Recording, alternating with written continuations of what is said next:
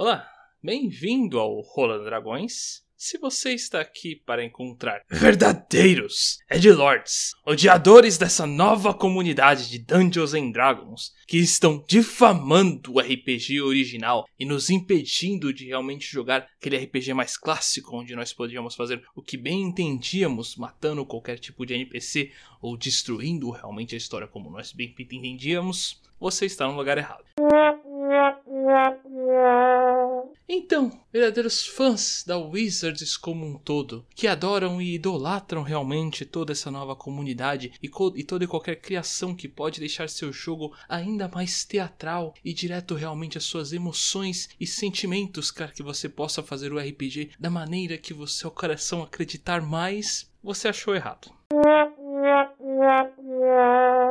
Mas se está aqui para ver pessoas que amam D&D a quinta edição e se esforçam para melhorar não apenas os nossos jogos, mas os jogos de toda a comunidade, com builds melhores, monstros mais poderosos e até algumas homebrews diferenciadas que vão melhorar não apenas o seu jogo, mas o jogo de toda a nossa comunidade. Agora sim você está no lugar certo.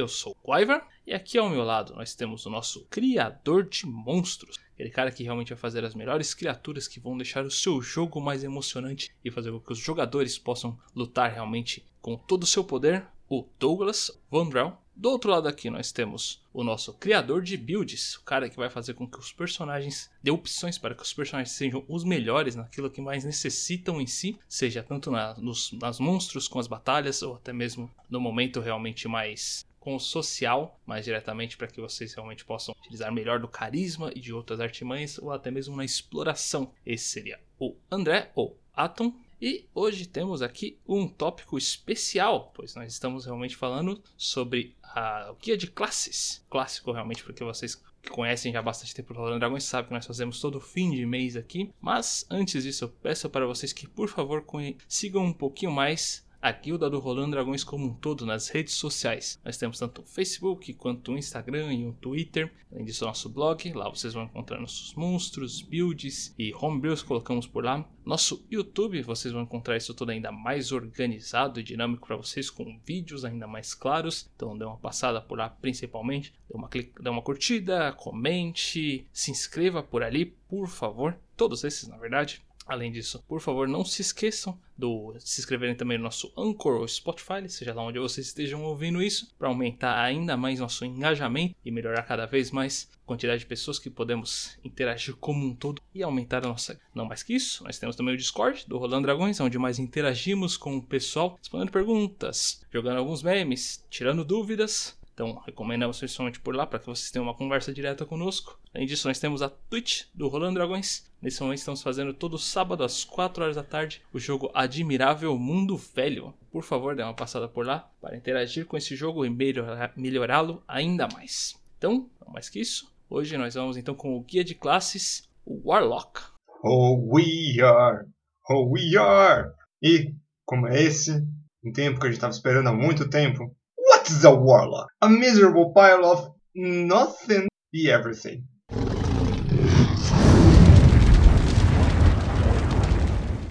Então, assim como foi perguntado aqui, what is a warlock? que é exatamente um Warlock. Essa classe aí que, pelo menos na minha opinião, é de longe uma das classes favoritas do, eh, dos Edgelords como um todo. Não é literalmente a mais utilizada, porque normalmente a grande maioria já quer começar realmente como Romancer. Então acabam indo pelo mago primeiro para depois chegar nesse aí. Mas, como eu falei, a classe mais requisitada para todos os Ed Lords, não a subclasse.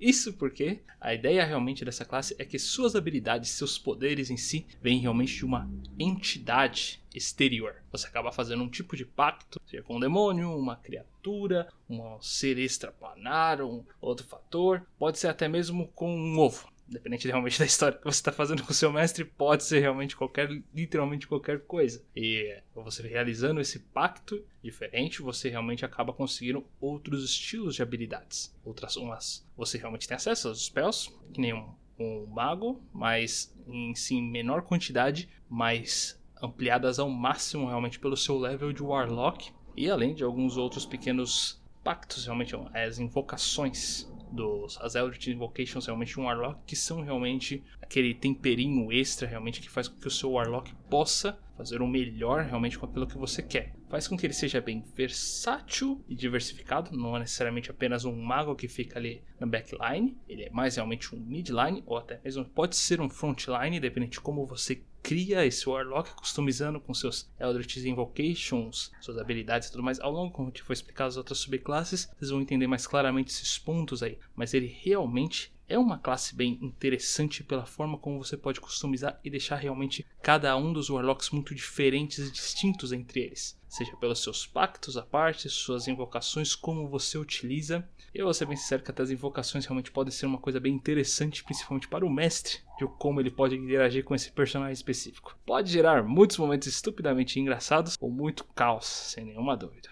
O Warlock ele tem uma posição mega bizarra no mundo do D&D, uh, desde sempre, vamos assim. Mas na quinta edição, ainda mais. Ele não nasceu com os poderes assim como o Sorcerer, ele não estudou pelos poderes assim como o Mago, não veio de uma divindade por serventia assim como o Clérigo, não tem os seus poderes por um juramento, sendo por uma serventia ou por, vamos assim, com um juramento tão poderoso que concede poderes. Ele literalmente fez um trato com uma criatura. E essas criaturas são cada vez mais expandíveis, né? começando com algumas. Hoje nós temos diversos tipos de criaturas dos quais são possíveis serem feitos pactos. Né? Aquele negócio, um pouquinho de reskin, um pouquinho de flavor. A gente sempre pode ajeitar para o que, que a pessoa quer esse, esse patrono que seja. E a relação do patrono com o Warlock não precisa ser como uma divindade e o seu clérigo. O clérigo e a divindade, para quem viu o guia de classes, sabe que é uma relação realmente de serventia. Os objetivos do Deus, do Deus que você serve, é o seu objetivo. O do Warlock, não necessariamente. Você pode fazer essas coisas para o seu patrono, mas assim como você pode não querer. Ele pode tirar seus poderes. Ou não. Tem criaturas que, por exemplo, você faz uma, um pacto com o Great Old One, às vezes ele dá o pacto para você nem estar sabendo que tem essa relação com você. Uh, ainda está por ser explorado em lore para cada mundo. Como é que e como é que funciona da, da, parte do patrono? Ele também ele também tem alguma coisa, tem um contrato realmente, tem alguma coisa que ele possa ganhar com isso, além de ganhar, vamos assim, um campeão? É uma relação mega interessante. Ele vive nesse limbo de casters e às vezes não casters, né? Então ele não é treinado, ele nada, ele fez um pacto e conseguiu. E isso, olha, isso para mim é genial o flavor que isso tem. Porque o Warlock de todos os casters, assim, até mesmo do half casters, one quarter casters, eles são os que têm o menor número de magias. Fácil. Assim, eles começam com um freaking slot. E se eu não me engano, eles terminam o, no nível 20 com 4 slots mais um arcano que o André vai, vai explicar para vocês melhor o que é esse arcano. É um número mega baixo de slots. Aí você pensa, tá, isso não é um caster. O que eu vou fazer com quatro slots mais um? Não dá para fazer quase nada. Só que os slots deles são recuperados em descanso curto. É uma mecânica fundamental dele. Coisa que nenhum outro full caster consegue recuperar todos os slots do nada assim. O mago terá seu Arcane Recovery, o clérigo, depois do Tasha, pode usar o seu Channel Divinity para recuperar alguns slots em descanso curto. O Warlock é tipo, ah, uma horinha aqui, um almocinho, uh, tô pronto, tô 100% em questão de slot. Então é, é muito interessante isso. Esse, e, a mecânica dele conversa com o flavor dele. E é isso que a gente curte. E não é segredo para ninguém daqui que o Warlock é a minha classe favorita. Na verdade, não o Warlock como um todo, e sim o Hexblade. Por motivos não de apelação, não é porque é forte, não é porque ele faz o meu estilo favorito. Mas eu vou falar mais sobre isso quando falar sobre o Hexblade em si. Então, ele tem essa coisa diferente dentro dele. Porém, o André já vai avisar isso muito melhor do que eu ou o Ivor poderíamos falar. Mas o Warlock ele é uma massinha de modelar. Você pode montar o seu Warlock como você quiser. Lógico que ele não vai ser extremamente puxado para um lado, ele vai conseguir tantos feitos assim, mas ele vai ser muito, mas muito modelar. É uma classe que eu acho fantástica, mas por ser modelar e ter escolhas, tem algumas armadilhas que nós precisamos prestar atenção. Então, Warlock é uma classe mega interessante, que, como o Ivor disse, ela é para raio, mas também tem celestiais, também tem outras criaturas não tão malignas assim. Claro que tem os seus undead, seus Great Old Ones, tem os Hexblades da vida, mas os Finds, né, que é mais, mais Lord, mas ainda assim tem muito pano para manga. Então, o Warlock ele vive nesse limbo. O Warlock, como todo, é uma classe que, que nem o disse, é uma massinha de modelar que ela vai muito distante, sim, dependendo do seu fim, e se você tiver receita já para o que quer fazer. Você consegue fazer aquele Warlock mais narrativo, mas o problema é que ele tem muitos pontos fracos se você não pensar bem. Então, meu problema com a classe Warlock é o seguinte: ela você consegue fazer besteiras, no caso da mecânica, muito fácil. Porque, por exemplo, nível 2, você tem a Geodet Invocation, como o Ivar disse. Com a Geodet Invocation você consegue algum certo de personalização. Ah, eu agora consigo ver na escuridão mágica. Agora meu Outblast ele tem bônus igual meu carisma. Só que você muitas vezes acaba tentado aí para muitos lados ao mesmo tempo e acaba fazendo nenhum deles muito bem. Vou dar um exemplo. Você tem lá um conjunto de invocações para Eldritch Blast. Se você quer fazer o maior atirador de Eldritch Blast do mundo, ok, você consegue. Você consegue fazer até o maior sniper que existe no D&D. Dá essa receita básica aqui, que é basicamente o Warlock, Eldritch Blast, invocação Eldritch Spear, que a Seados Blast fica com 300 feet, mais Spell Sniper, que é o feat que você consegue dobrar a range de ataque de uma spell de ataque. Com isso você chega a 600 feet, ignorando 3 quartos e metade do movimento. Além disso tudo, você ainda consegue também, nessa multiclasse com Sorcerer, a metamagia estendida. Não lembro muito bem se é o nome dela, mas ela também vai dobrar a range de alcance, chegando a 1200 feet. Então você consegue com a Lock fazer essas receitas muito fácil. E você consegue, por exemplo, do X-Blade fazer o Battle Mage. X-Blade foi o primeiro Battle Mage que teve em D&D. Diferente do Eldritch Knight, ele lançava magias e tinha uma arma. São coisas diferentes. O Warlock ele tem essa interação um combate mágico, onde até o dano dele é mágico. Ele consegue fazer armas mais um, acho que nível 3 coisa que você já supriu aquela falha que eu já tinha dito do Fighter. Então, muitas vezes, Max Blade é muito melhor do que um Fighter em certos pontos, porque ele se recarrega mais fácil, ele tem dano mágico, ele consegue se virar no combate físico. E dependendo até do patrono ou da colada de cerca que você fizer, no macete, você consegue também algumas magias de cura. Então, o que eu digo para quem quer começar de Warlock? Cara, você precisa estudar muito bem essa classe antes de tentar o primeiro nível. Porque tem que sempre o primeiro, segundo e terceiro nível à sua frente já planejado. Porque tem muita Eldritch Invocation, que nem foi dito. Ah, tem requisito de quinto nível. Só que você tem que, todo nível você tem lá uma oportunidade de trocar uma Eldritch Invocation.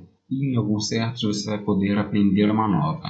Então, ah, nível 5 de Warlock eu tenho 3 jogos de Vocation. Vai lá, você estava com pretensão de fazer uma build mais física e você já está com duas jogos de Vocation que não são físicas. No nível 5 você vai pegar uma que é e vai ficar aquela meia bomba. Então fica muito naquela coisa de para onde eu quero ir. O Warlock tem que saber disso antes mesmo do que o Mago, antes mesmo do Guerreiro. Esse para mim é o maior problema de Warlock, mostrando isso tem todos esses pontos positivos que o Douglas já falou. Você tem um descanso melhorado, descanso curto, você já pode rolar seus dados de vida, que é um D8 para um caster. Não é tão frágil quanto o Sorcerer, quanto o Mago. Você tem esse aprimoramento de magias que é, se chama Text Magic, é diferente de Spellcasting. Tanto é diferente que em questão de multiclasse, o que, que acontece?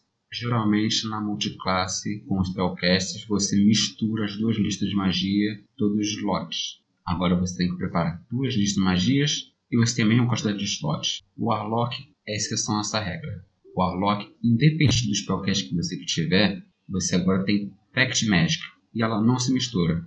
você pode sim usar essas magias de Spellcast os slots do Warlock. E o contrário também. Só que ao mesmo tempo, a Pact Magic você vai sempre recuperar em descanso curto. E ela sempre vai aumentar nível máximo.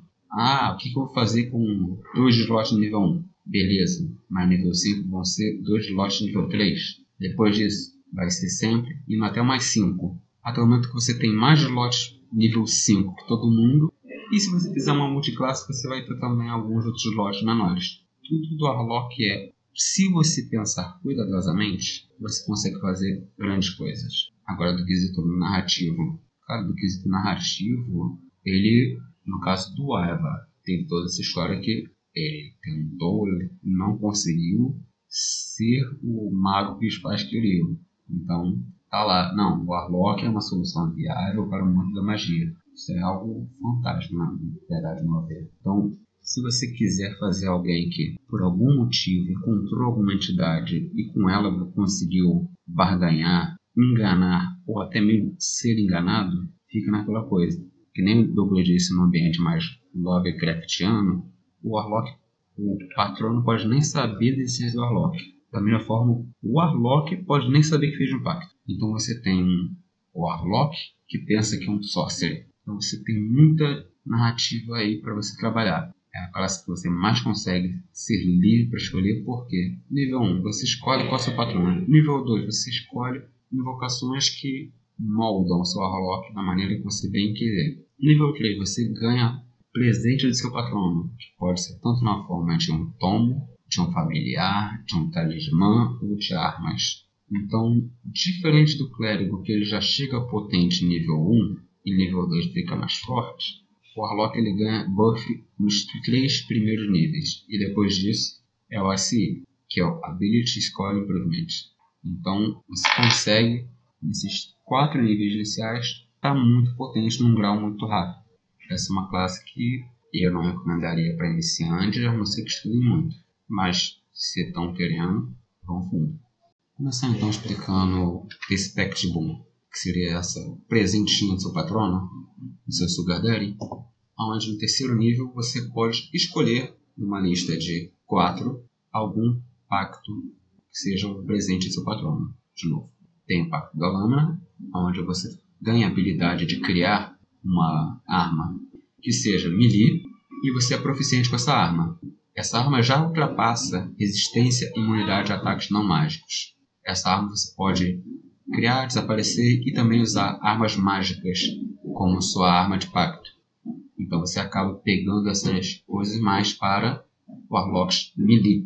Seu quesito é mais ser um striker e ter sempre uma arma em mãos, você pode criar um Warlock com esse pacto e ele tem mais o intuito de acabar realmente fazendo tanto ranged como melee no quesito da arma.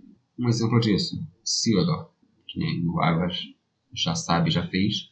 Theodore da nossa mesa de sábado, ele usava antigamente uma besta sendo Hexblade. Quando ele chegar no nível 3, ele vai ter uma invocação que pode misturar com esse pacto da lâmina e criar assim uma arma ranged mais um, dependendo da invocação que ele pegar. Ter também, adicionalmente, a capacidade de criar arcos curtos, arcos longos, bestas pesadas e bestas leves. Toda arma que ele criar vai ser mais um. Se ele escolher esse pacto, provavelmente vai escolher esse pacto. O próximo é o pacto da corrente, onde você aprende a magia Find Família e pode castar ela como ritual. Mas, todavia, entretanto, o custo monetário dessa magia ainda permanece, então é 10 PO para cada vez que usar.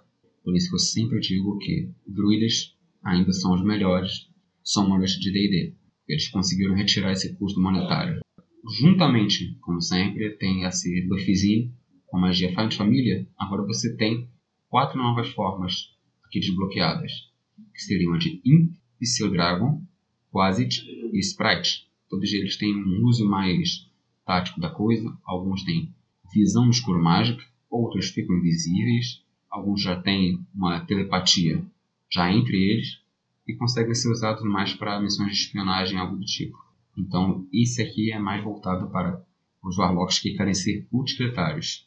Tanto que eu lembro que eu já fiz uma vez uma build onde usava uma invocação para você maximizar o HP recuperado em descanso curto com esse pacto aqui da corrente. O pacto do talismã ele veio no taxa e sinceramente nem é tão bom assim que sempre que o usuário falhar em ability check ele pode adicionar um D4 à rolagem fazendo um sucesso e pode usar isso um número de vezes igual bônus de proficiência. Você vai fazer isso um número de vezes igual proficiência e vai recuperar um descanso longo. Comparado aos outros, ainda que o decorrente tenha um custo monetário, família dele não tem um limite de tempo, como se fosse druida. Então, ele, a longo tempo, eles vão ficando mais vão ficando mais fáceis de ser usados, o custo-benefício deles é melhor. Ele não foi uma boa opção e eu não usaria isso aqui para nada. Pacto do Tomo, você ganha um livro, onde você escolhe três cantrips de qualquer classe. A falha desse pacto é o seguinte: você, diferente do esquema que veio depois do Tashi, você tem que usar o atributo daquela classe para essa magia. Então, se você pegar um cantrip de, de clérigo ou druida, você acaba tendo que usar Wisdom. E se seu Warlock não tiver Wisdom boa, dependendo do cantrip, vai ser meio inútil. Mas tudo isso pode ser buffado de certas formas que as Eldritch Invocation, como já foi percebido, elas conversam muito com os pactos. Então ele tem uma potencialidade de caster muito maior que os outros dois. Os outros três. Esqueci do talismã, mas não faz mal. Ninguém liga pra ele. O do Tomo ele pode pegar e, ok, agora você pode usar, criar uma lista de contatos e usar a magia Sending. Tem uma Eldritch Invocation para isso assim como também tem uma para pegar magias de ritual e fazer uma coleção estilo álbum de figurinha. Você pega uma magia de ritual escrita, coloca isso no seu livro e você agora pode ficar castando ritual à vontade, sem contar de ser magia de Warlock. Não precisa ser Warlock, magia de Warlock para você castar, só ritual. Também tem outra evocação que você pode ser simplesmente não precisa mais dormir, ficar acordado 24 horas por dia. Então, todas essas quatro na verdade três, Pact Boons, eles têm uma utilidade dependendo do tipo de Warlock que você quer fazer. Alguém mais Striker, alguém mais utilitário, alguém mais Caster. E no décimo primeiro nível, que seria onde você pegaria a magia de nível 6, você ganha algo que a gente chama de arcano, que nem o Douglas disse. O que é o arcano? É um slot, um só, recarrega em descanso longo, mas você vai aprendendo magias além do nível 6. Você pode chegar até o nível 9 e você pode castar essa magia uma vez, por descanso longo.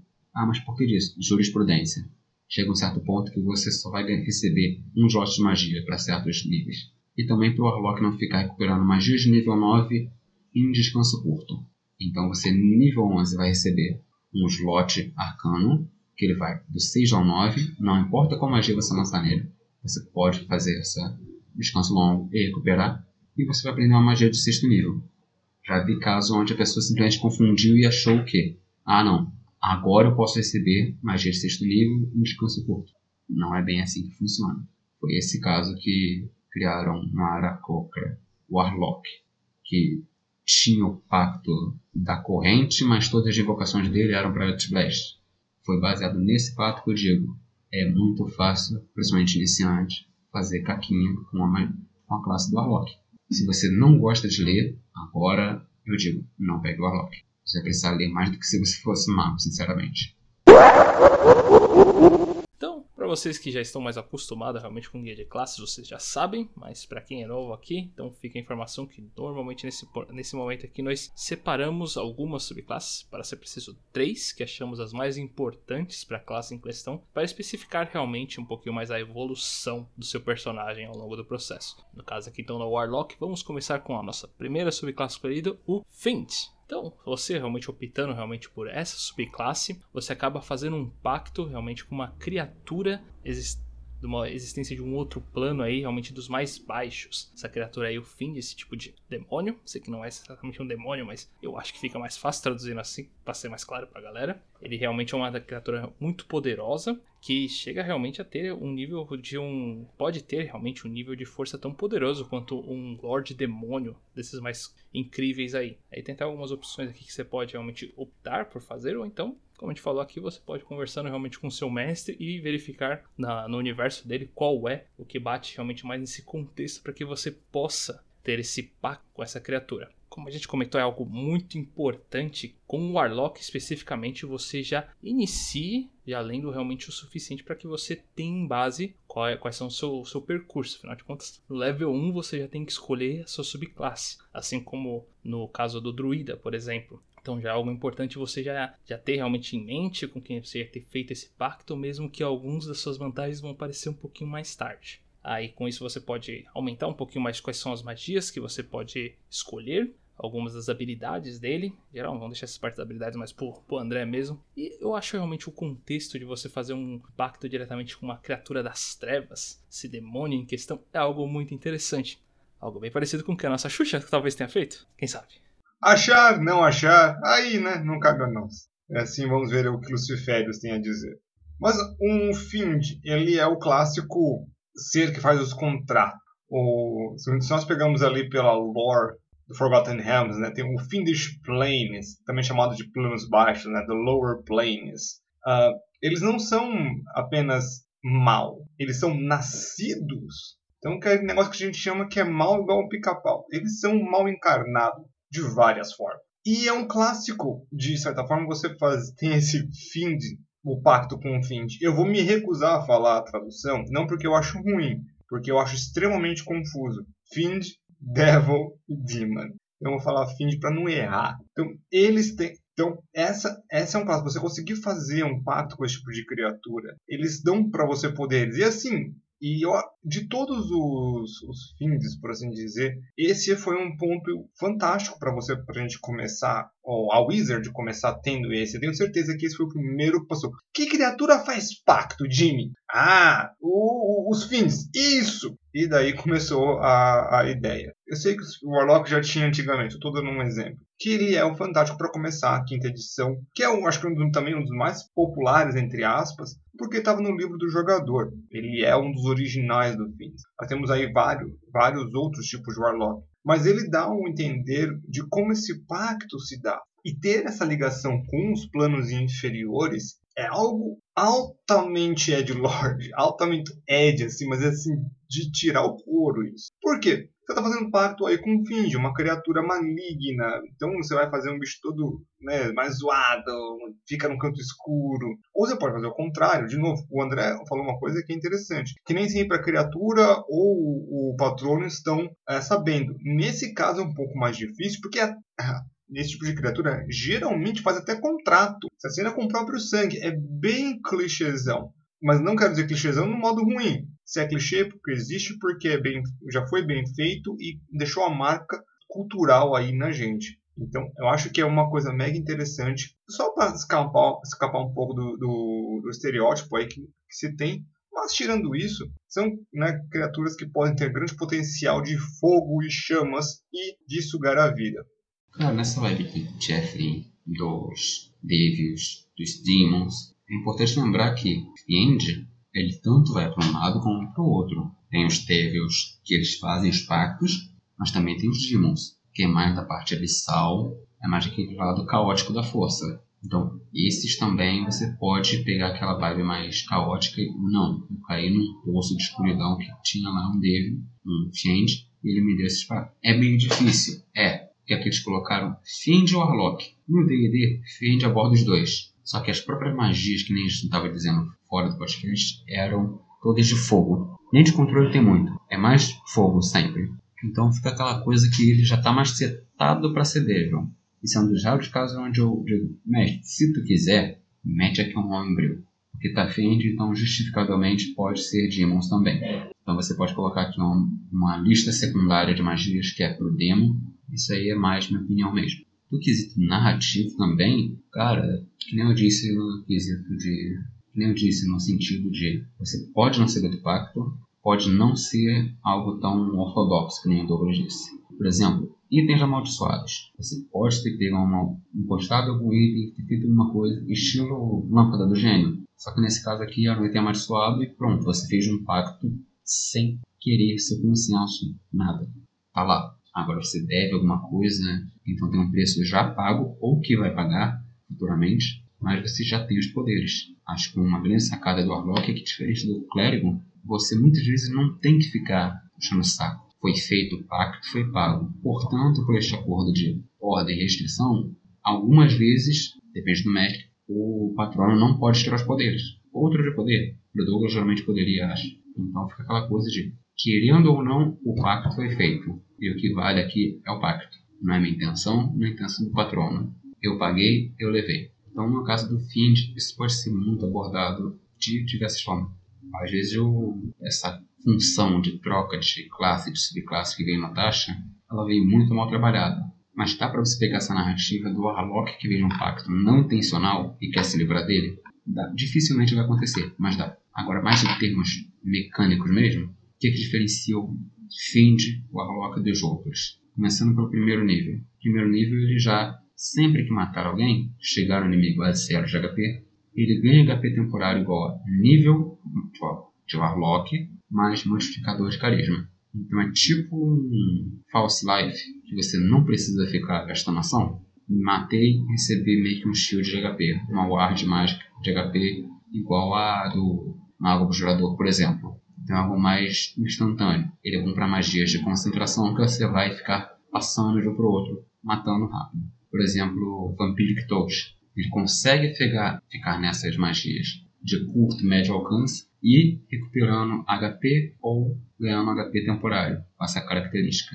Então, esse é o tipo de Warlock que eu, é o segundo que eu mais recomendo ser melee ou na midline flancos. Na verdade, terceiro, depois veio o Undead, mas não vamos falar dele hoje. Então ele pega Burning Hands, de primeiro nível, com uma magia que ele pode pegar, que por si só também já é uma magia muito de alcance baixo, por mais que ela seja um, uma magia em área de cone, é 15 foot de cone. Isso aí já é 4,5 metros. Um cast que fica 4,5 metros, ele está querendo morrer. A não ser que ele tenha um sustain considerável, e é para isso que tem esse Dark One Blessing, que é o nome da característica aqui. Matou, chegou a 0 de HP, você ganha HP temporário. Então ele vai ficar muito nessa coisa de perde HP, ganha HP temporário, perde HP, ganha HP temporário. Ele vai precisar se colocar muito risco, é um jogo muito perigoso. Depois de 6 você consegue aquela sorte do diabo, ou Dark One, ou Luck. No sexto nível, você pode chamar seu patrono para alterar seu destino a seu favor. Quando você fizer uma ability check ou save throw, você pode usar essa característica e adicionar um D10 à sua rolagem. Você pode fazer isso depois de ver a rolagem, mas antes de qualquer efeito acontecer. Ou seja, antes mais de ser você falha, você passa, você diz, eu quero colocar aqui. Você pode fazer isso ao final de um descanso curto ou longo. Fim de resiliência. Quando você finaliza um descanso curto ou longo, você ganha resistência a um tipo de dano até você escolher um diferente com essa característica. Dano de armas mágicas ou de arma de prata ignora essa resistência. Então fica aquela coisa que isso aqui foi anterior ao Ascendente Dragon Monk, mas ele vem muito mais tarde. Então aqui a gente sente que ele ficou defasado com o tempo. Tem muita gente que ganha essas duas características, nível 6 e nível 10, uh, ah, muito mais cedo hoje em dia. Nível 14, você consegue, quando você acertar uma criatura, você pode usar essa característica para instantaneamente transportar para os planos inferiores. A criatura desaparece e, um, uma pais... e aparece de novo uma paisagem assustadora ou de pesadelos. Ao final do turno, o alvo torna para o espaço ocupado ou ao espaço mais próximo. Se o alvo não for um Fiend, ele toma 10 de 10 de dano psíquico, graças à experiência horripilante. Ao terminar essa feature, você não pode usar novamente no final do descanso longo. Ou seja, tem aí meio que uma certa proteção ao patrono que criou esse pacto, que fica aquela coisa. Você pode usar isso. Qualquer um que no fundo dos meus. Aqui encerra então o Fiend Dim, Fiend Warlock, e ele é mais voltado para esses pontos mecânicos. Agora para a nossa segunda subclasse escolhida aqui para a gente. Esse, sem nenhuma dúvida, é o X-Blade. Bom, Douglas comentou aí que o X-Blade é o favorito dele, então não é surpresa que ele estaria aqui. Mas eu vou até além, ele não é apenas o favorito dele, é o favorito do Rolando Dragões como um todo, dos Warlocks aqui em questão. Porque, gente, vamos ser bem sinceros, o X-Blade ele é um contexto bem bacana. É uma ideia interessante e ele faz muito bem o que ele precisa fazer. Eu particularmente adorei estar utilizando ele com o Seudor, ou no caso o Hernandes em questão. Para quem está assistindo ali sabe do que eu estou dizendo. Porque realmente é uma subclasse bem interessante. Ele, ele pega mais essa ideia de um pouquinho mais tentar ir pro midline, ou na verdade até pro frontline com um pouquinho mais de facilidade, depende de como você faz. Por quê? Vamos lá, deixa eu especificar a história do X-Blade aqui. Então você acaba realizando um pacto com uma criatura do Shadowfell. Essa criatura acaba realmente se manifestando com um tipo de uma arma mágica em geral, mas das sombras em questão. É algo Acho que muita gente acaba realmente pensando em alguma coisa parecida com o Rei Arthur, talvez, que ele pegou lá a espada dele, a Excalibur, e acabou conseguindo alguma força. Algo similar você pode fazer em contexto. Eu, particularmente com o Seodoro, acabei utilizando que o meu pai estava realmente caçando itens mágicos em geral, era um tipo de colecionador dele, ele queria pesquisar, e acabei realmente tentando utilizar isso para conseguir as habilidades. Como o André tinha explicado na história do Seodor, ele não conseguia ser um mago, um, é um mago habilidoso o suficiente, indiferente do quanto ele pesquisava, ele sentia que faltava alguma coisa para ele. E no momento que ele acabou tocando aquela espada, ele conseguiu fazer esse pacto e finalmente conseguiu a tão sonhada magia dele. Mas seu pai foi contra toda essa situação e gerou diversos problemas ao longo dele. Querem saber mais do que isso? Fiquem de olho no sábado às 4 horas da tarde. Dando um merchan aqui básico. Então a ideia do X-Blade é muito, assim como tá, tá escrito realmente no nome, seria X-Blade seria alguma coisa de espada amaldiçoada, é, lâmina amaldiçoada. O grande problema também dele é que muitas coisas têm esse nome X e confunde muito ao longo do processo. Várias habilidades até dele. E algumas magias. Então, é o único BO, mas se você se organizar bem, funciona legal. E ele tem muitas habilidades que eu acho fenomenais. Porque realmente ele consegue ali, tanto no midline quanto no frontline, e fazer um bom trabalho como se fosse um mago lutador, um mago da espada, ou um mago da corrente, alguma coisa nessa, nessa linha aí. E ele faz isso daí de uma forma fenomenal. Que eu sempre senti muita falta em outras, outros RPGs como um todo. Chega a comentar que na terceira edição eu tentei fazer uma coisa parecida com esse mago que utiliza espada e eu falhei miseravelmente. É, o nome é um, um grande problema. Agora, já vou avisando. Quem me falar a tradução e falar que ela é boa, sem nem o que fazer. Mas é um, eu gosto muito de fighters. Eu sempre digo que fighter para mim é um pivô do jogo. Como todo, eu acho que toda equipe deve ter um, um fighter, pelo menos. É um fighter, um clérigo, o resto é resto. Pode colocar o que quiser que ou funciona ou vai ir para frente de algum jeito. Para mim são os dois pivôs de um team building. Mas, ao mesmo tempo que o meu estilo favorito de se jogar é exatamente o que o Ar falou. Ele é. Não é um mago de batalha. Não é os, a subclasse do mago. E sim um guerreiro que faça magia. Fly, fly, um pouco de mago e muito de herói. Incrível que mas é muito para mim é muito mais interessante você ter alguns conhecimentos mágicos e conseguir utilizar uma espada. Dá muito mais uma uma diversificação interessante para o seu personagem. E o Hexblade, ele vem aí no Zanatar, ou no Xanatar. É uma das classes que tem uma, tem uma lenda lendária que se diz que eles lançaram ele sem nunca ter testado. Tem muita gente que toma isso como fato, eu não estava lá. Né? Essa é a versão oficial do, da história. Porque ele é quebradinho em alguns, em alguns momentos, porque ele vai usar carisma para bater, ele vai usar carisma como dano, ele usa carisma. Carisma é tudo pro Hexblade. Dizem que ele é quebrado, que ele é muito forte, que algumas coisas do Hexblade deveriam ser para os outros Warlocks.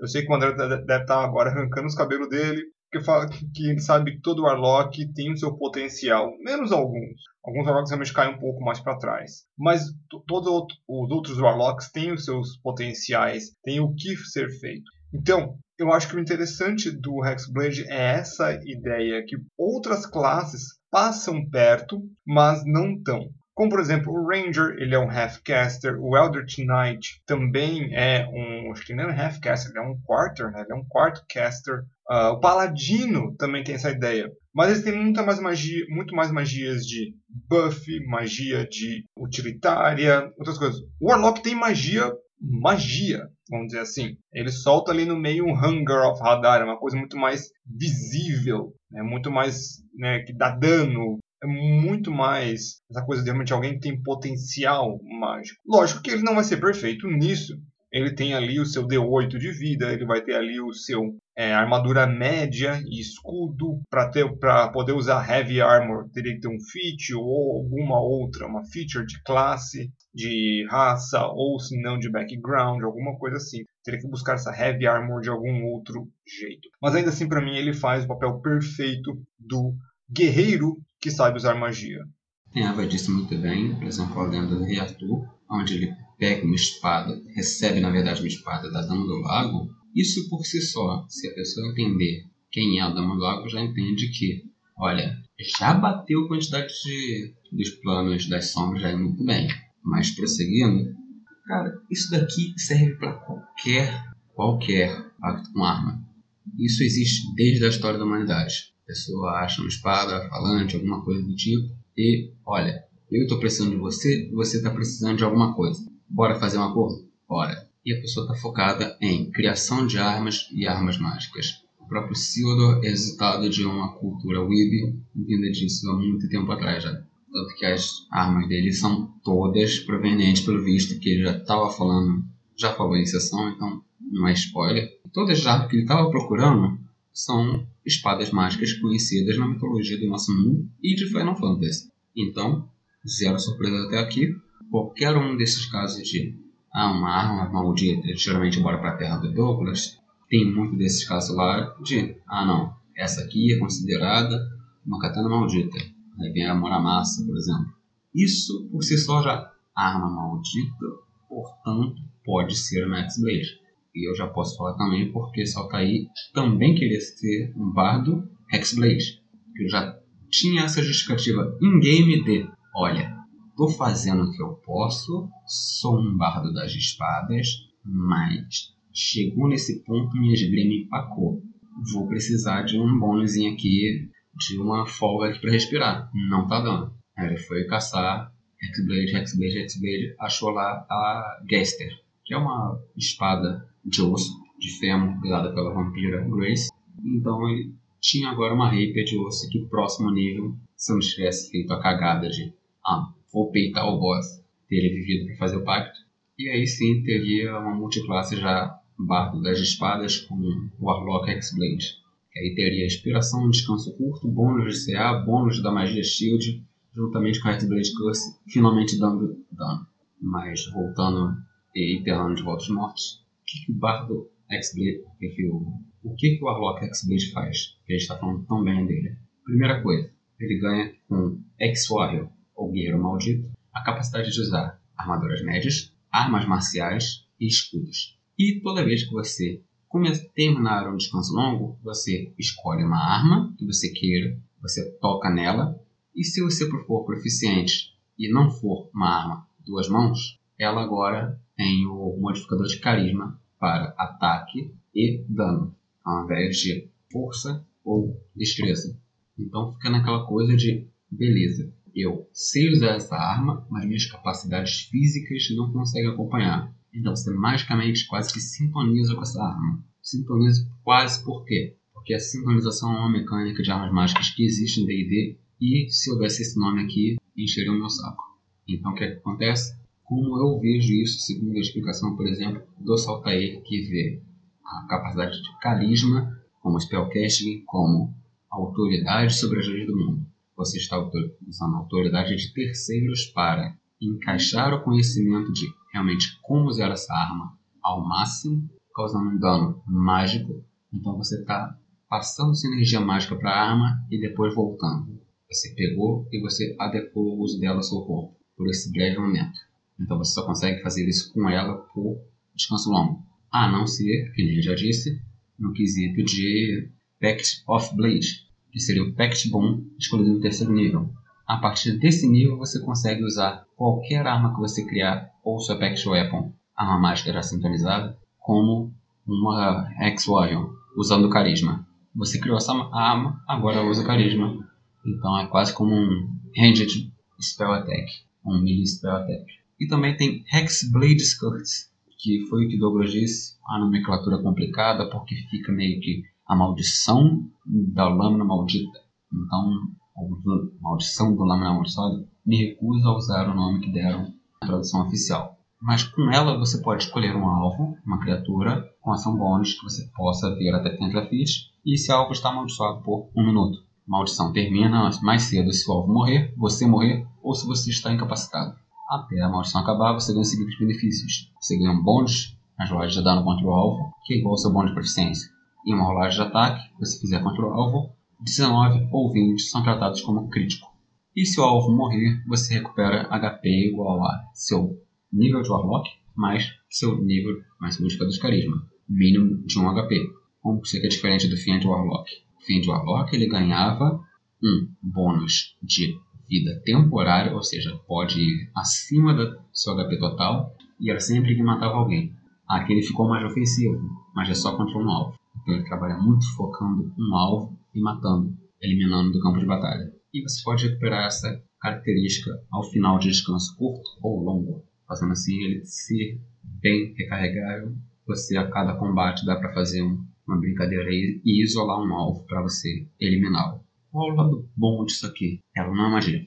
Não sendo magia, dá para você encaixar, por exemplo, a magia Hex ou Bestal Curse. Dá para você usar estas duas. Você dá para usar uma destas duas em conjunto com X-Blade Curse e você vai receber o bônus de ambas. Sendo que tanto Hex quanto Bestal Curse, elas têm invocações feitas para elas também. Então dá para você pegar e fazer um Hexblade Curse voltado para maldições, mas também para combate corpo a corpo. Fazendo assim, pegar a magia Hex e dar um buff nela por Eldritch Invocation, juntamente com Hexblade Curse. Pegar e realmente focar um alvo e destroçá-lo, liberando assim o combate para o resto do grupo. No nível 6, sinceramente, meu ver, ele começa a decair. Tem um começo muito bom, mas Arco Seja Spectre, quando você mata um humanoide, você pode fazer seu espírito voltar como espectro.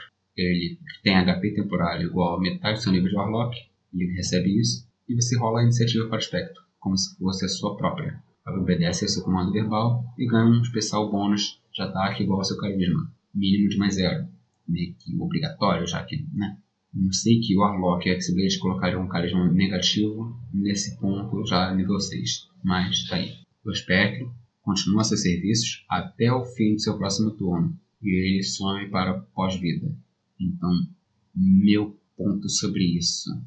Primeira coisa, pelo menos você não gastou uma reação para isso, porque é tão inútil que meh, vai ficar lá, vai ser um espectro, uma vez, vai dar um ataque e vai sumir. Você não consegue ficar naquela vibe de vou, quanto mais tempo eu ficar no combate, maior vai ser a meu favor. Se fosse um minuto, ficaria demais, mas um turno acho pouco demais para fazer qualquer coisa. Porque se eu disse antes, você isola alguém do combate, mata ele e depois volta, se você isolou esse cara do combate, o espectro, portanto, geralmente vai estar isolado. A não ser que você veja de outra pessoa, mas aqui diz completamente quando você mata um humanoide. Ou seja, além de ter esse filtro humanoide, você tem que ter matado, e se você está isolado do grupo, vai ser de pouca utilidade no combate nível 10, sua maldição cresce mais poderosa. Se um alvo causado pela X-Blade Curse que você está trabalhando ali a luta te acerta com um ataque, você pode dar sua reação para rolar um D6. Em 4 ou maior, o ataque contra você erra, independente da rolagem. Então uma medida mais protetiva, mas você esperar nível 10 para isso é meio tarde. Nível 14. Mestre das Maldições. Você pode espalhar sua Hexblade Curse de uma criatura para outra. Quando você quando a criatura amaldiçoada por você morre, você pode aplicar a maldição para uma criatura diferente até 30 fichas de você, desde que você não esteja incapacitado. Você aplica a maldição dessa vez, você não recupera HP pela morte da criatura anteriormente amaldiçoada. Então você perde um pouco do seu sustento para você espalhar esses efeitos de bônus igual a proficiência de dano. Nesse ponto, nível 14 já está no nível de mais 5, um bônus de mais 5 de dano, crítico igual a 19 e 20, e você perde essa HP aí recuperado. Mas ao mesmo tempo você pode usar o X de novo para chegar e ficar repassando. Ficar como se fosse a marca do caçador, do Hunter, do Ranger. Então, o ponto é realmente que ele perde muito da potência dele que ele tem nos níveis iniciais, mas ainda assim as Eldritch Invocations elas dão conta do recado podendo fazer ele ter extra ataque sem precisar de multiclasse, fazendo assim um combatente decente e, vale um ponto aqui, o Aiva já disse, tinha antigamente um apelo muito grande para queremos um Battle e quem veio para salvar a pátria nesse caso aqui foi o Warlock. Por quê? O Fighter, ainda que o August Knight ele tenha arma, tem estilo de luta e lance algumas magias, ainda assim ele não combina essas formas. Elas não se casam muito bem. Fica aquela coisa metade para cá, metade para lá, nada, nenhum dos dois fica muito bom. Comparado a outros fights, ele não luta tão bem comparado a qualquer outro spellcast. Ele não casta magia tão bem e tem uma limitação muito grande de magia. O Warlock X-Blade não. Ele pega até magias de paladino, se você perceber bem. Watchful Smite, Branding Smite. Então você pega muita magia aqui que normalmente não seria acessível a nenhuma outra classe. Você ainda consegue ter o aspecto multiclasse da coisa. Por exemplo, um Paladino com Hexblade casa muito bem. E para a nossa última subclasse aqui então do Warlock, nós optamos realmente pelo Gênio. Bom, essa é uma subclasse bem interessante, pois ele te entrega um amigo que você nunca terá igual. Olha só.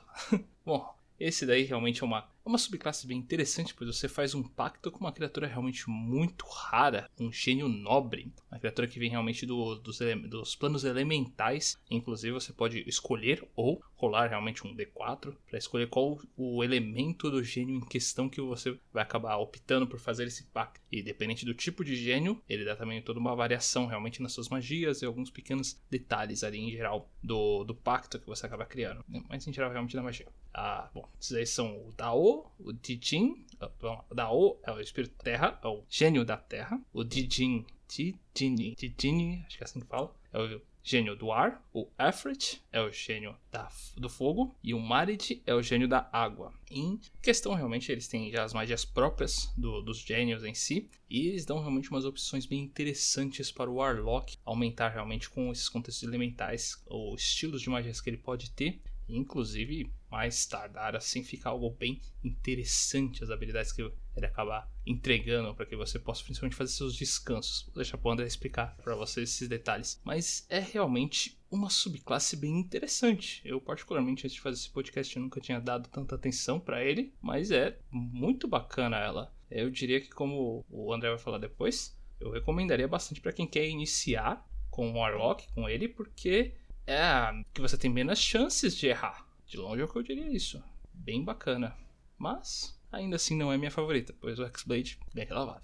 E, e uma coisa aí, mega interessante do, dos Genies em geral, que Genie ele é de uma cultura, vamos dizer assim, bem diferente. É de uma terra esquecida por todos, entre a terra dos Weeaboos e a terra aqui da nossa. É uma coisa ali mais Oriente Médio, dos Dijins, né? essas coisas dos espíritos, dos gênios elementais. Obviamente que quem for fã de Final Fantasy e alguns outros uh, ah, RPGs, alguns desses nomes soaram extremamente familiares. A série Final Fantasy ela pega de todas as culturas possíveis e mais algumas para fazer as suas inspirações. Então não se, não se enganem achando que é de Final Fantasy, coisa assim. Ifrit é um, um gênio ou é um, um Dijin de, uma, de outras culturas. Então, e acho bem interessante esse, esse lado mais místico que, querendo ou não, é uma subclasse que tem essa coisa elemental ao mesmo tempo que tem as suas variações. Então,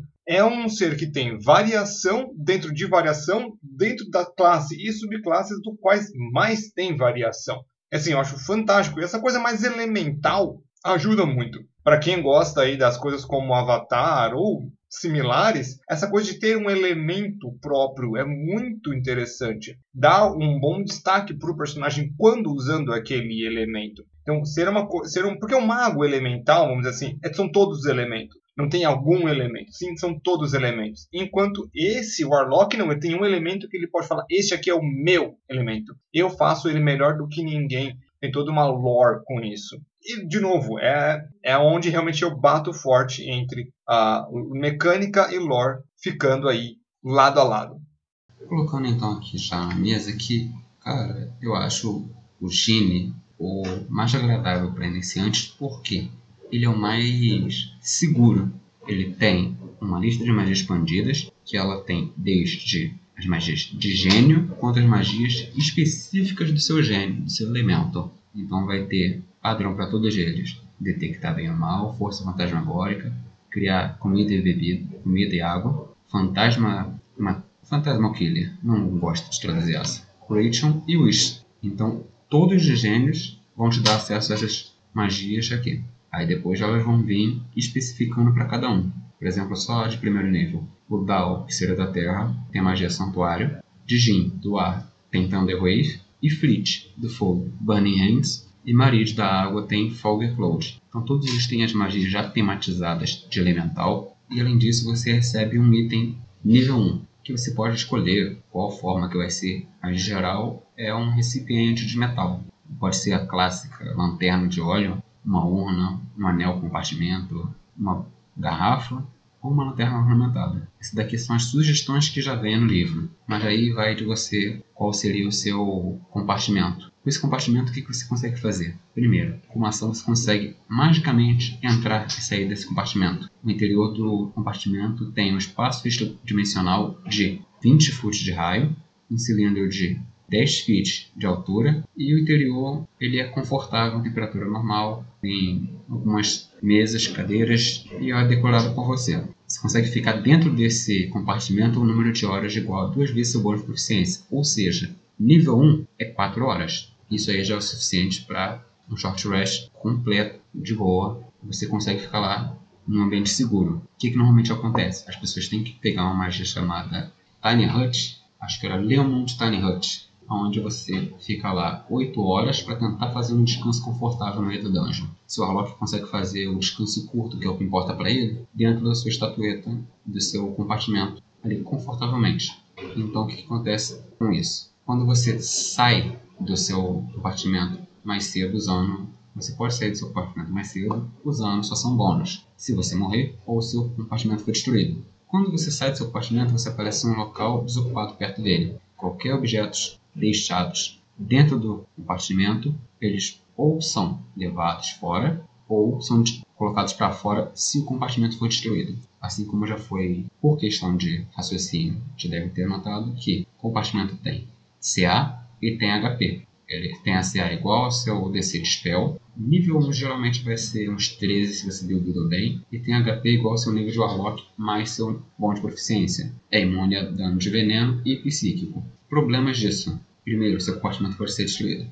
Segundo, magias em área, eles vão ignorar seu compartimento. Geralmente, itens que são carregados no D&D não podem ser muito bem alvejados. Então, nesse momento que você está dentro do seu compartimento, você, ao mesmo tempo que está seguro de ameaça do lado de fora, você também está meio que em perigo do lado de fora. Você não pode controlar o que é está acontecendo com um anel, etc. Então, recomenda-se você colocar num lugar seguro. Aí que entra aqueles itens background, que tem baú, alguma coisa, a própria fechadura mágica. Então, beleza, você consegue um ambiente seguro para você, mas também ainda tem que ter esse pezinho atrás de você colocar ele em um lugar seguro.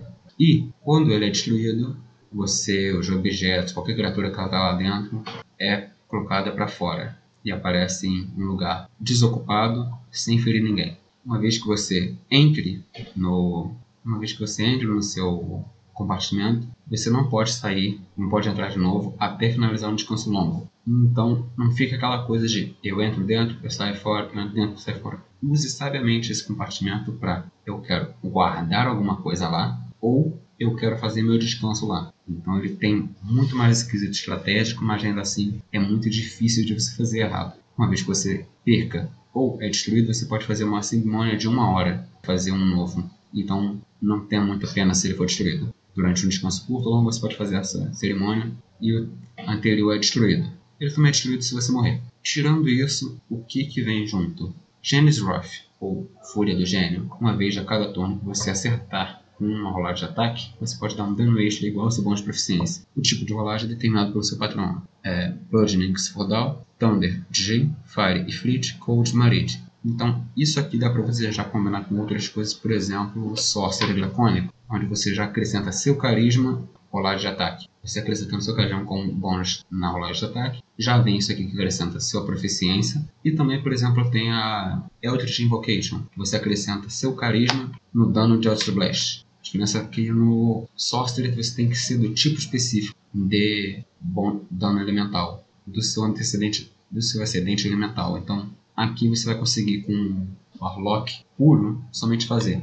Beleza, vou acrescentar meu Blast 1d10 mais meu carisma mais minha proficiência com esse dano extra. Então, nesse ponto aqui ele tem tanto que o Warlock precisa, um descanso, ok? Esse é mais para o Warlock realmente de Eldritch Blast. Ele é mais, ele encaixa melhor com esses Warlocks. Sexto nível, presente elemental. Você ganha resistência ao tipo determinado de dano pelo seu patrono, Bludgeoning Swordal, Thunder se for Jin, Fogo se for Ifrit, ou Free Submarine. E, como ação bônus, você pode estudar Flying Speed, ou deslocamento de voo de 30 feet pelos próximos 10 minutos, enquanto você puder planar. Você também pode ficar parado no mesmo lugar no ar. Você pode usar isso um número de vezes de qual seu bônus de proficiência e recupera todos ao final de descanso longo. Deslocamento de voo, a gente já falou sobre isso aqui. Nem sempre é uma boa ideia você ser um alvo isolado voando, e algumas vezes pode até salvar você, por exemplo, de uma queda. De uma queda, de armadilha, etc.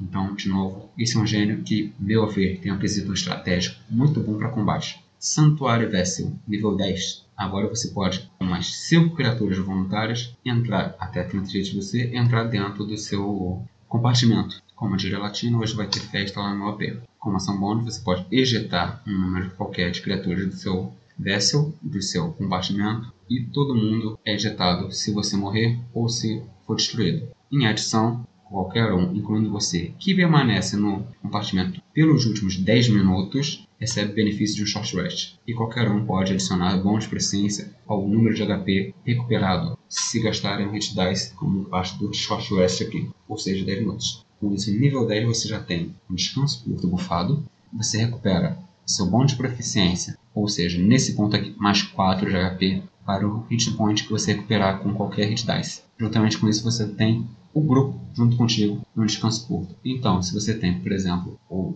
Warlock, o Guerreiro, um Bardo, você já está um full life. O Bardo tem sombras flash, você já coloca aí sua proficiência, e o Guerreiro sempre usa Second Wind antes e depois do Short Rest. Com isso você já consegue virar uma dungeon bem de boa, se você conseguir esconder bem esse compartimento. Nível 14. Limited Wish. Seu patrono ganha, garante para você um pequeno wish pequeno desejo. Como uma ação você pode falar o seu desejo ao seu patrono. Requesta o quesito de uma spell de sexto nível ou menor que tenha limite de cast de uma ação. Essa spell pode ser de qualquer lista de classe e não precisa ter o requerimento para essa spell, incluindo os componentes. A spell simplesmente pega o efeito a partir dessa ação. Uma vez que você use essa característica, você não pode usar de novo até finalizar um D4 Long Rest. Então, isso aqui é muito forte, principalmente se você estiver planejando algum encontro específico. Quero encontrar aquele boss e vou usar uma magia que eu não tenho. Porque aqui não existe teste para você fazer, de convencer esse patrão, nada.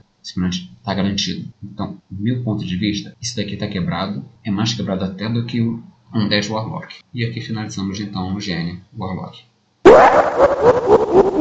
Então, agora para finalizar então aqui a nossa nosso podcast, nós em geral, quando fazemos o guia de classe, nós sempre damos realmente uma pontuação para a classe específica. Afinal de contas, para averiguar realmente para o pessoal se vale a pena a classe em questão, quais são os pontos válidos e tudo mais. Então vamos iniciar aqui com a nossa pontuação básica aqui do Rolando Dragões. Então, começando então pela Lore. Lore, história realmente então dessa classe em questão. Cara, tem muito o que dizer. É uma lore muito bacana. É bem interessante esse negócio de você fazer um pacto com uma criatura de uma outra dimensão para que você adquira seus poderes. É um conceito bacana, é extremamente interessante. Você tem como, sabe, ressalta bastante não apenas no seu enredo do seu personagem, como no universo do mestre, sem nenhuma dúvida. Afinal quando você está dando um personagem de um outro plano para o mestre ali utilizar ao bel prazer, por assim dizer, para de vez em quando ficar entrando em contato com você. Não sempre, claro, mas ainda assim.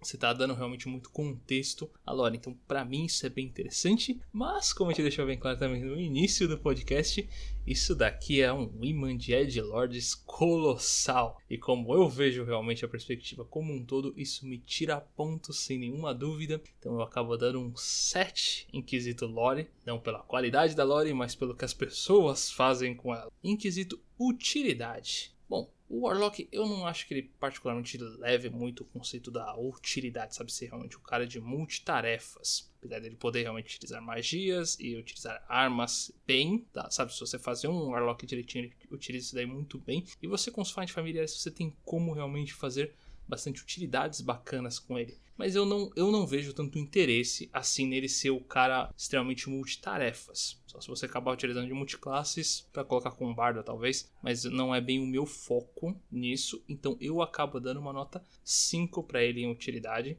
Eu sei que é possível, mas eu não acho que é o foco ideal dele. Então para mim é, é relativamente baixo. Mas em quesito poder, ah, como esse cara é poderoso. Eu adoro realmente, porque ele, ele pode não ser. Não vai dar tantos golpes quanto um guerreiro, mas ele vai fazer um ótimo trabalho ali no frontline. Ele vai fazer um trabalho perfeito no midline, até em muitos momentos melhores do que o mago, porque ele vai recuperar magia com muita facilidade depois, então pode gastar tudo de uma vez e vamos que vamos, fazer uma luta espetacular ali, no, até no backline, na verdade. Então eu acho ele muito poderoso de verdade. O único problema é que de vez em quando o pessoal pode confundir esses pontos e não fazer um ótimo trabalho. Então fica um 8, merecia um 10, mas fica um 8 pela possibilidade das pessoas errarem. E em multiclasse, sinceramente, excelente para mim como multiclasse. Tanto você iniciar com um Warlock e depois uh, ficar trocando para um guerreiro, ou sabe, um guerreiro psionico Warlock é uma ideia que me chama a atenção. Um ladino Warlock para mim tipo, é uma junção tão perfeita que eu não sei por que não fazer. Até outros fatores, um Warlock Bardo pode ser um,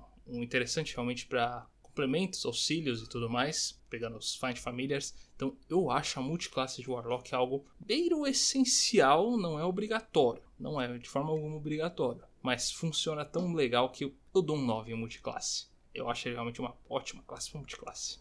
Seguinte, o Warlock ele é minha classe favorita.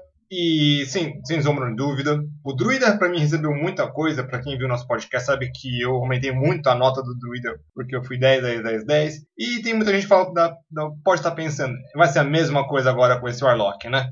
Não, porque as coisas que eu mais gosto são as que eu mais critico. Lore.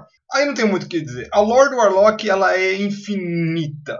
São, são, como a gente está falando de clérigos, são vários tipos de deuses. Mas os tipos de criaturas que você pode fazer um pacto é ainda maior. Só que a não necessidade de ligação com essa criatura, podendo ser engano, pode ser, podendo ser alguma coisa, para me dar uma caída. Porque você pode fazer um pacto por fazer, só para conseguir alguma coisa, e isso não vai, às vezes, pesar tanto assim no seu roleplay ou na, no seu personagem como um todo. Então a lore dele, para mim, fica com um 8.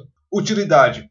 Eu já discordo do Ivar plenamente aí. Se alguém consegue ser melee e dano melee e magic ao mesmo tempo, para mim isso é uma grande utilidade. Não fica tão útil como, por exemplo, um especialista, que é útil fora dentro da batalha, mas dentro de batalha a versatilidade dele pode ser muito grande. E com as Eldritch Invocations, então, a versatilidade e a utilidade dele para campo de batalha e muitas vezes fora do campo de batalha, como Devil's Sight, que ele pode ver, ele pode ler qualquer língua, ver escuridão mágica, conseguir outras coisas, a utilidade dele é potencialmente alta, dando então para ele um 8,5 em utilidade. Poder. Ele tem de graça a minha, a minha, a minha magia favorita, a magia que mata clérigos da vida, The Hunger of Hadar. E é só um exemplo de tipos de magia que são extremamente úteis na mão de um bom Warlock. Sem contar as magias de listas expandidas, entre outras coisas, podendo ter um bom acerto. É a única classe que consegue colocar o bônus de, o bônus de status no seu ataque. O, a cantrip dele, o Eldritch Blast, é Force Damage. Force Damage é um dano extremamente raro de você ter é, resistência. Então, dano do, do, do Warlock encaixa. Então, tem um carisma alto, vai encaixar muito dano de Eldritch Blast com a combinação correta de Eldritch Invocations. Ainda assim, fica pecaminoso caso o grupo dependa muito de descansos curtos, que nem todo grupo vai querer fazer. Não sei porquê. Bem, na verdade, de muitos clérigos e magos que o negócio deles é mais descanso longo. Então, fica nessa, digamos assim, dependência de descanso curto. Então, em questão de poder, por causa dessa métrica, ele vai me ficar então com um 8. Multiclasse. A multiclasse do Warlock, ela é interessantezinha, brincadeira, é muito boa.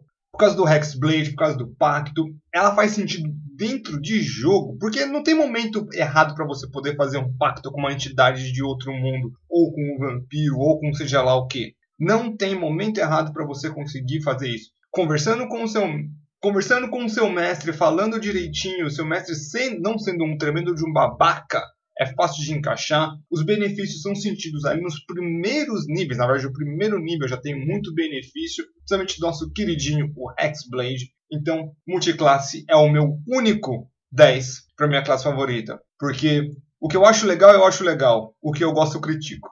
Aqui de novo, então, para completar o apredejamento, eu também discordo do Ayla. Para mim, a classe tem que ser analisada, independente da pessoa que joga. Então, o Warlock, o negócio do Warlock, ele pode ser tudo que você quiser.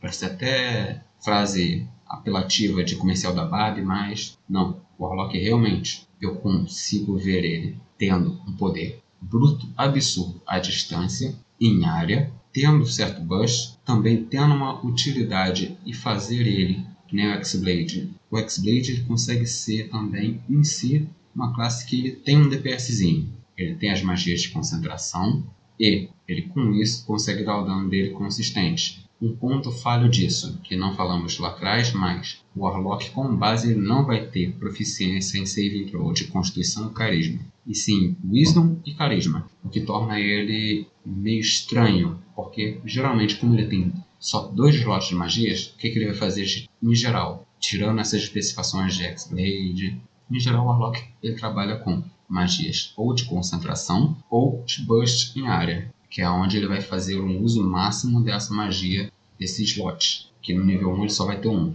Ou ele vai fazer uma magia que dá efeito ao longo da luta, ou vai boostar o inimigo, seja no início, seja no final da luta. Então, para mim, ele só peca neste ponto, porque a pessoa precisa saber o que está fazendo. Agora, especificando por lore. Por lore, que o Douglas disse, você consegue fazer com qualquer criatura um pacto. Isso pode ser encaixado a qualquer hora do jogo, no início, no final. Só basta o jogador dar indícios que quer fazer esse pacto, não ser aquela coisa do nada. Ah, então, eu queria fazer um pacto com Deep One. Aí vai lá e vocês com Delver.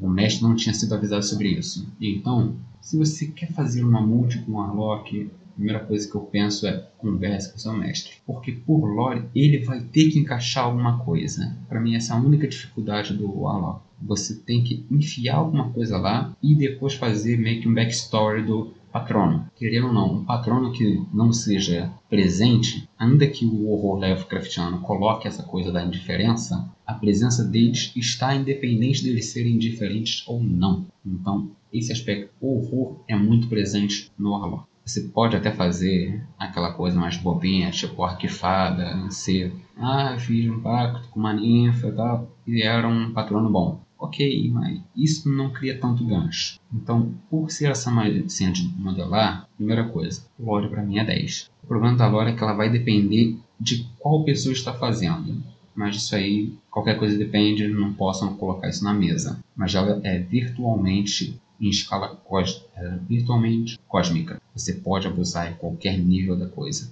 Você pode trabalhar com Lich, você pode trabalhar com Grande Antigo, você pode trabalhar com Celestial, você pode trabalhar com Fiend. Geralmente tudo isso vai escalar para uma proporção gigante. Então você tem muito pano para manga no início, no meio e no final do jogo para mim Lore 10 sempre, porque sou muito mais acostumado com High Fantasy, então você tendo esse pano para manga aí para você puxar ao longo da campanha, perfeito. Agora, como utilidade nesse ponto, em geral, eles vão ter nichos específicos. Arte Feio Warlock é um dos mais fracos e o Great World One é o mais fraco mecanicamente. Eles estão defasados, em certo ponto a mecânica deles já foi ultrapassada em muito por outras mecânicas que vieram aí, Psionismo matou o Great World One, o Warlock. Tudo que ele fazia tem gente que hoje faz melhor, que nem o Eva disse, os psionicos. Então, a Wizard depois, no 5.5, vai ter que rever isso aí. Que ela lançou, mas não deu uma satisfação para os que vieram antes. Então, de utilidade,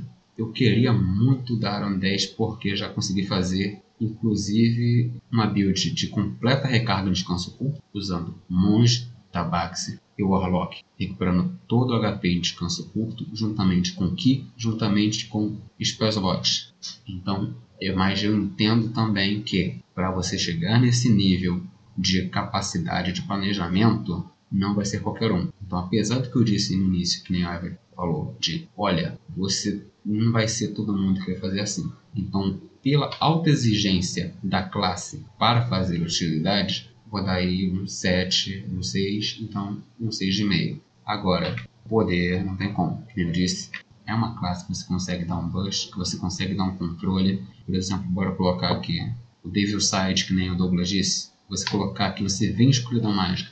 Uma magia simples como Darkness. Você lançar no meio do campo de batalha, como X-Blade, por exemplo. Você lutar com um cara, estar dando o maior dano possível nele, com uma chance de crítica aumentada você com vantagem, ele com desvantagem por ser escolhido mais. Então, mesmo quem tem Dark Vision não tem mágica ou Dark Vision muitas vezes, você sempre sobressai. Então, magias simples acabam se tornando trunfos realmente grandes. Por exemplo, Darkness é muitas vezes uma magia racial, só que ela não é muito explorada por isso. É a escuridão mágica e nem todo mundo vai ter Dark Vision para ela. Então, como poder, para mim é um 10 muito custo. O bicho tem magias até 5 nível, até quinto nível em descanso curto e ainda assim tem magias de nono nível. No caso do X-Blade, ele ainda tem armas marciais, então consegue ser garantir no corpo a corpo e nas magias. É um 10, com certeza. Agora, multiclasse, multiclasse é onde brilha. Porque, como eu disse, o spellcasting é ok para multiclasse. Você consegue fazer um spellcast, fazer multiclasse com outro spellcast,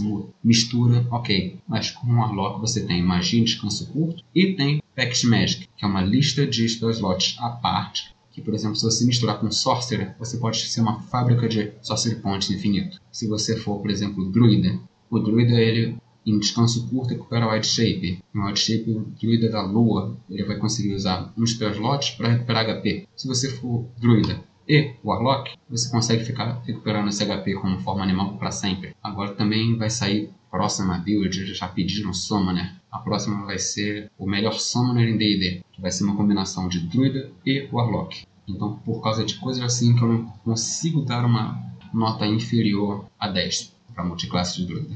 Então, agora para nossa nota geral aqui do Rolando Dragões. Melhor falar logo isso daqui, porque eu sinto que o Ivor vai receber uma mutuada de Eldritch Blasts depois desse podcast, por dar notas tão baixas. Mas é diferente do que então. No Rolando Dragões aqui, quesito Lore, Warlock recebeu a nota 8. Em utilidade, nós ficamos com um total de 7. Poder de um Warlock, sem nenhuma dúvida, um merecido 9. E a multiclasse, de longe o que mais falamos aqui, que é o que mais vale a pena, principalmente para X-Blade. Esse é um 10, assim, com orgulho que ele leva, olha só. Então, a nota final, realmente, do Warlock acaba sendo um 8. Uma classe muito habilidosa, poderosa e tem como você utilizar bem em sua mesa. Só cuidado com os Lords, sinceramente.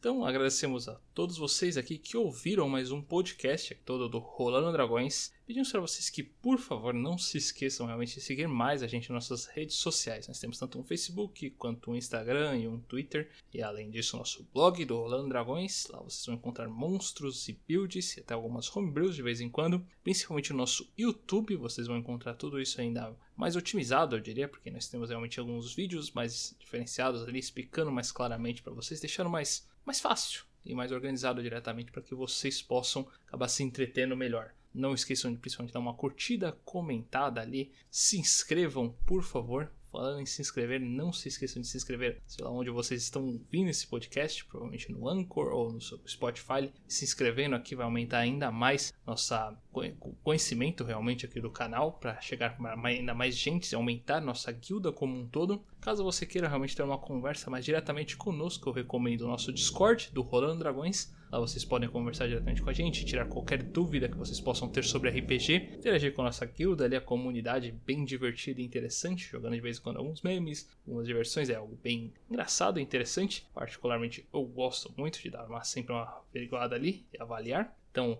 além disso, nós temos a, o site roxo do Rolando Dragões. Lá vocês vão poder ver algumas lives nossas. Nós temos todo sábado às 4, 4 e meia da tarde. A live do Admirável Mundo Velho, um jogo de Dungeons and Dragons com uma galera bem divertida e interessante. Dá uma passada por lá para interagir conosco, melhorar essa mesa. E eventualmente eu estou tentando voltar todo no sábado, fazer algumas outras lives de jogos em geral. Então dá uma passada por lá para ver o Ivor morrendo em algum jogo bem aleatório. Possivelmente o Yakuza Like a Dragon. Então, não mais que isso, desejamos a todos vocês uma boa tarde, uma bela noite e perfeitas rolagens. Até mesmo para quem joga de Warlock.